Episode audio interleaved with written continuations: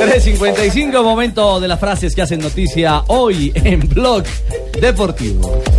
Bueno, arrancamos con esta. Falcao está en un gran nivel, qué bueno. Necesito que esté en el equipo, lo dice Leonardo Jardim, o Jardim, el director técnico del Mónaco, sobre los rumores de la salida del Tigre.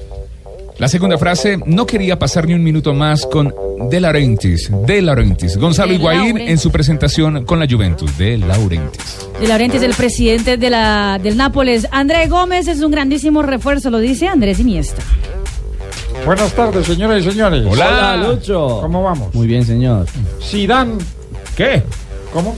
Sí. sí, Es la quinta. Ah, ok. Zidane, clara sus ideas y nos entiende. Lo dijo Keylor Navas. Milán fue una muerte para mí, necesitaba un duelo. Eso lo dice el Cholo Simeone sobre la última final de la Champions League.